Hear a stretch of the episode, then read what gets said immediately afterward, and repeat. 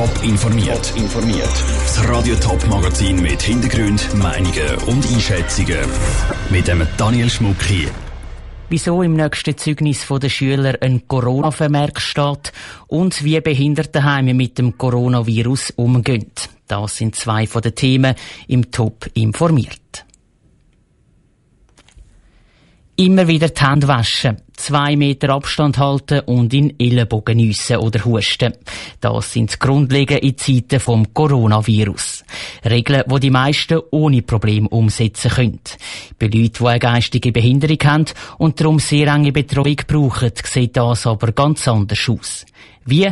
Das zeigt das Beispiel von Vinicio Melchioretto mit der Stiftung Bruneck zum Brechtiken. Vielen Menschen mit einer geistigen Beeinträchtigung fällt es schwer, sich an die neuen Corona-Regeln vom Bund zu halten. Das Problem ist, dass sie die Situationen richtig einschätzen können. Darum braucht es viel Geduld und Training, erzählt der Geschäftsführer von der Stiftung Bruneck zum Berechtigen, der Thomas Schmitz. Das hat besonders am Anfang dazu geführt, dass wir mit unseren Bewohnern diese ganzen Maßnahmen intensiv schulen mussten.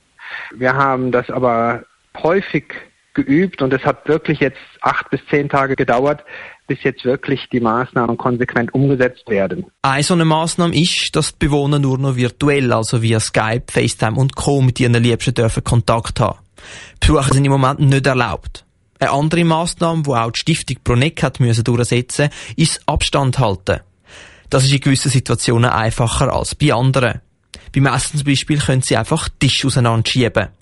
Aber bei der Betreuung ist das dann schon ein bisschen schwieriger. Die einen können das gut handeln und sind vielleicht sogar froh, dass weniger Betreuer in der Nähe sind. Aber es gibt natürlich auch Leute, die darunter leiden, die eigentlich mehr Nähe bräuchten, die auf eine enge Beziehung angewiesen sind, die vielleicht jetzt etwas kürzer kommen. Um den Bewohnern die ganze Situation verständlich zu erklären, brauchen Betreuer Bilder sodass die vielen Veränderungen für die Bewohner einfach und verständlich sind.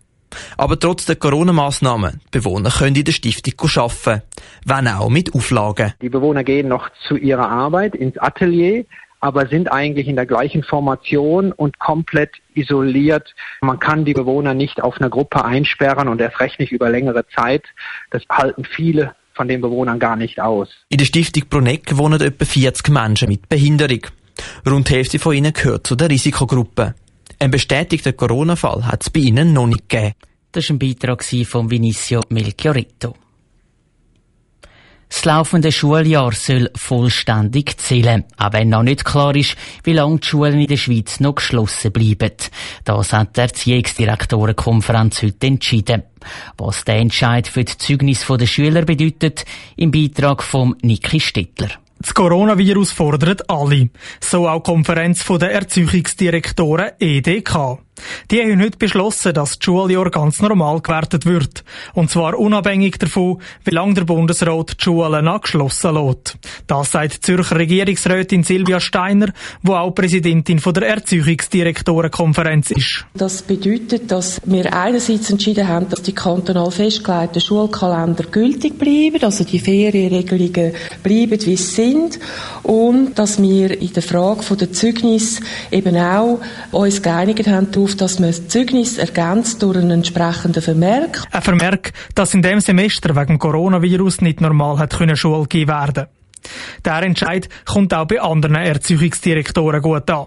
So zum Beispiel beim Schaffhauser Regierungsrat Christian Amsler. Obwohl er kürzlich noch gefordert hat, dass die Schulen in dem Semester sollen darauf verzichten, den Schülern ein Zeugnis auszustellen. Er findet es vor allem wichtig, dass die jetzige Entscheidung für die ganze Schweiz gilt und der kantönliche Geist abgeleitet würde. Natürlich spielt die kantonale Hoheit im Bildungswesen, aber wenn man in dieser außerordentlichen Situation in verschiedensten wesentlichen Fragestellungen für die Jungen da ganz unterschiedliche Entscheidungen gefällt hätte, da wäre nicht gut gewesen. Und darum bin ich froh, dass man da zentral gewisse Vorgaben gemacht hat. Nebst den nationalen Vorgaben überlässt die EDK den Kanton aber auch gewisse Freiheiten. So zum Beispiel, wie die Schüler sollen bewertet werden. Der Erziehungsdirektorin vom Kanton Thurgau, die Monika Knill, weiss schon, wie sie es in ihrem Kanton handhaben wird. Die Lehrpersonen haben eigentlich ihre Prüfungen und all das, was sie über das ganze Jahr gesammelt haben, seit letzten August vorhanden. Und aus dem heraus kann man, nebst der Gesamtbeurteilung, die die Lehrpersonen ja auch grundsätzlich macht, aus dem heraus kann man ganz sicher ein Zeugnis und auch Noten generieren. In der Primarschule sollen nach der Sommerferien alle Schüler in eine höhere Klasse können aufsteigen Wie der Übertritt von der Primarschule in ZEC und von der SEC in weiterführende Schulen aussieht, entscheidet der Erziehungsdirektorenkonferenz bis Ende Monat. Das war ein Beitrag von Niki Stettler. Wie es mit den LAPs oder den Maturitätsprüfungen weitergeht, das wird bis allerspätestens Anfang Mai entschieden. Unser Handy ist meistens im Hosensack oder in der Tasche, einmal immer sehr nah bei uns. Das soll im Kampf gegen das Coronavirus jetzt eine zentrale Rolle übernehmen. Mit einer App soll nämlich überprüft werden, wer mit wem wie lange Kontakt gehabt hat. Der Bund hat heute an einer Medienkonferenz über die App informiert. Celine Greising hat die Medienkonferenz mitverfolgt. Die App PEP PT misst über Bluetooth, wer mit wem wie lang Kontakt hat. Wenn eine Person positiv aufs Coronavirus getestet wird, sollen alle Leute benachrichtigt werden, die mit der infizierten Person Kontakt haben. Das konkrete Ziel der App ist, wer von der App benachrichtigt wird, isoliert sich selber und leitet dann aus der Isolation aus die nächsten Schritte ein.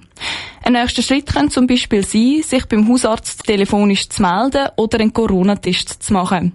Es gibt noch viele offene Fragen, wie zum Beispiel, ob die App obligatorisch ist. Der Matthias Ecker, Präsident der neuen Corona-Taskforce vom Bund, erklärt, dass die App freiwillig ist. Also erstens mal ist es freiwillig, diese App herunterzuladen. Und wenn man diagnostiziert werden sollte mit Covid-19, ist es freiwillig, dass man diese Daten freigibt, so dass die Leute, die in der Nähe waren, kontaktiert werden können. Offen bleiben zurzeit auch Fragen rund um den Datenschutz. Es stellt sich auch die Frage, wie effektiv die App ist. Weil jüngere Leute haben ihr Handy immer dabei. Aber gerade ältere Leute, die den grössten Teil der Corona-Risikogruppe ausmachen, sind meistens nicht so aktiv und up-to-date mit dem Smartphone und den Apps. Trotzdem spielt die App laut Matthias Ecker vor allem in Zukunft eine wichtige Rolle. Weil die Corona-Infizierungen haben sich von der jungen Altersgruppe in die Altersgruppe der Alten bewegt. Und wenn Sie sich vorstellen, dass wenn man die Maßnahmen schrittweise lockert, dann wird, wird denn diese Altersgruppe, die sehr wohl ein Smartphone hat, auch wieder eine wichtige Rolle spielen. Laut dem Bund müssten 30 Prozent der Bevölkerung die App abladen und Bluetooth aktivieren, damit die App im Kampf gegen die Corona-Pandemie auch wirklich etwas bringt. Wenn die App aber genau zur Verfügung steht, ist noch offen. Top informiert, auch als Podcast. Mehr Informationen gibt's auf toponline.ch.